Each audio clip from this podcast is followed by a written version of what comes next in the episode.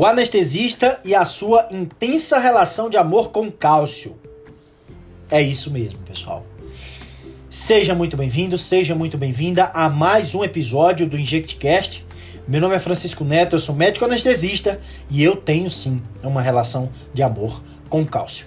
Eu espero que a partir desse episódio, que vai ser bem rápido, bem prático, direto, hipocalcemia na prática, a partir de hoje você tenha desenvolva uma relação de amor com o cálcio, mas nos momentos corretos. E o momento que é muito, mais muito, muito, muito, muito oportuno para que você lembre do cálcio e não deixe essa situação ser negligenciada, a hipocalcemia, é na situação que o teu paciente encontra-se chocado. Pacientes chocados, você precisa lembrar do cálcio, independente do mecanismo de choque. O cálcio, pessoal, é um elemento fundamental na fisiologia da manutenção do tônus vascular e da contratilidade cardíaca. Então, só por essa informação, eu não preciso justificar mais nada. No cenário do choque, principalmente no choque grave, você precisa lembrar do cálcio. Não existe uma demonstração específica de administrar rotineiramente suplementar rotineiramente o cálcio de forma é, rotineira para os pacientes graves. Não, não, não tem benefício claro demonstrado na literatura, mas existe sim uma associação na literatura entre a disfunção cardiovascular reversível e a hipocalcemia. No contexto do choque grave, o cara tá chocado e aí você lembrou do cálcio. Aí você diz: caramba, o cara tá com hipocalcemia. Eu vou corrigir. Mas antes você precisa saber o que é hipocalcemia. Hipocalcemia, pessoal, é um cálcio total corrigido menor que 8,5 miligrama por decilitro ou um cálcio ionizado abaixo do valor de referência do laboratório da unidade hospitalar que você está trabalhando. Geralmente o pessoal nos grandes hospitais funciona assim, o pessoal liga, né? Você tá lá na sala cirúrgica, que é a minha a casinha do anestesista, Quero falar com o doutor fulano de tal. Doutor fulano de tal. É o seguinte, o cálcio tá baixo. Aí o cara, beleza. Aí o cara vai lá e resolve. Como que eu resolvo essa hipocalcemia? Você vai utilizar de duas estratégias principais. Nas situações menos dramáticas, gluconato de cálcio 10%. Menos dramáticas, gluconato de cálcio a 10%. Nas situações mais dramáticas, cloreto de cálcio. Por que, que você. Ai, Francisco, você é todo cheio de mimimi, gosta de separar as coisas? Sim, mas aqui não é só por uma questão didática, e sim porque realmente você precisa fazer essa diferenciação. E você vai entender isso agora. Por quê? Porque eu, nas situações menos dramáticas, você vai fazer 20 a 30 ml de gluconato de cálcio a 10% diluído em 100 ml de soro fisiológico em 10 minutos. Lógico, se o teu paciente, por exemplo, tolerar essa pequena alíquota de volume, né? Mas dificilmente um paciente não vai tolerar 100 ml.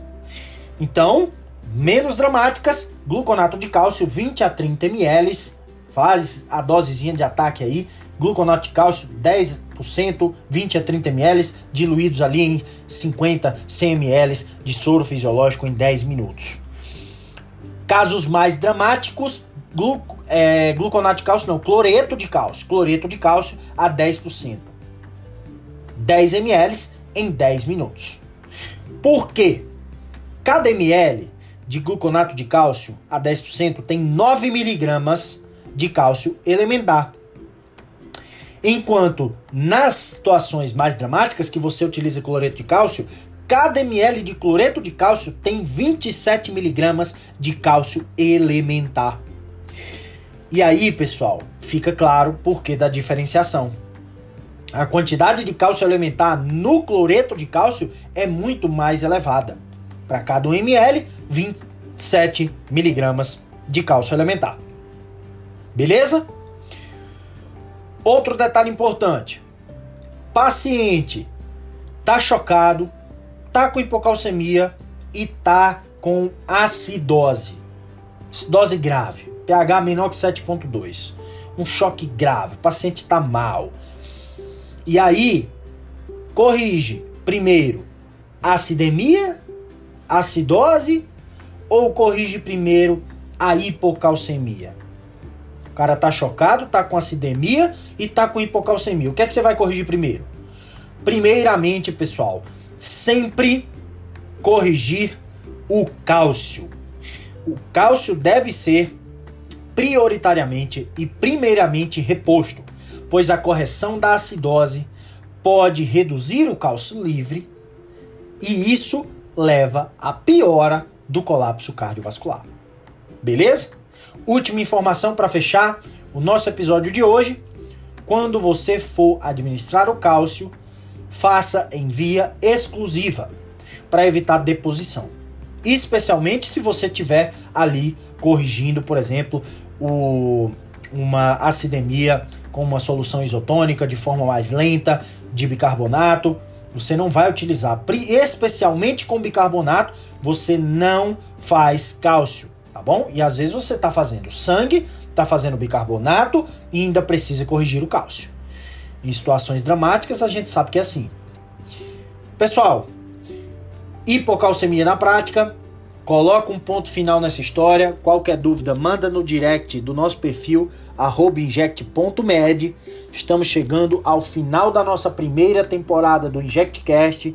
Meus parabéns se você está acompanhando, dedicando seu tempo para os nossos episódios aqui, para os nossos vídeos lá no Instagram. Obrigado a todos vocês de coração. É com muito prazer que a gente desenvolve esse trabalho aqui.